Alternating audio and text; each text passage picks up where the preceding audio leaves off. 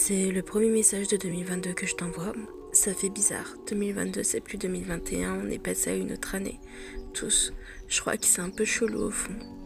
D'abord, j'espère que tu vas bien, sinon c'est pas cool de commencer l'année avec un gros cafard. Ensuite, j'espère aussi que, t'as passé de bonnes fêtes et je te souhaite tout le bonheur possible et inimaginable.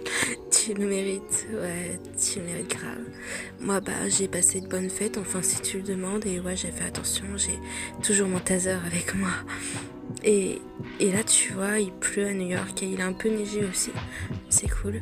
La neige à New York, c'est comme la sensation d'avoir gagné au loto. Ça nous rend heureux. Du coup, ouais, c'est grave bien. C'est grave bien, ouais.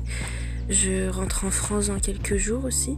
On s'en fout. J'ai une voiture. Enfin, mes parents m'ont donné leur ancienne voiture pour Noël, mais on s'en fout encore. Bon, c'est bientôt aussi notre fête d'anniversaire.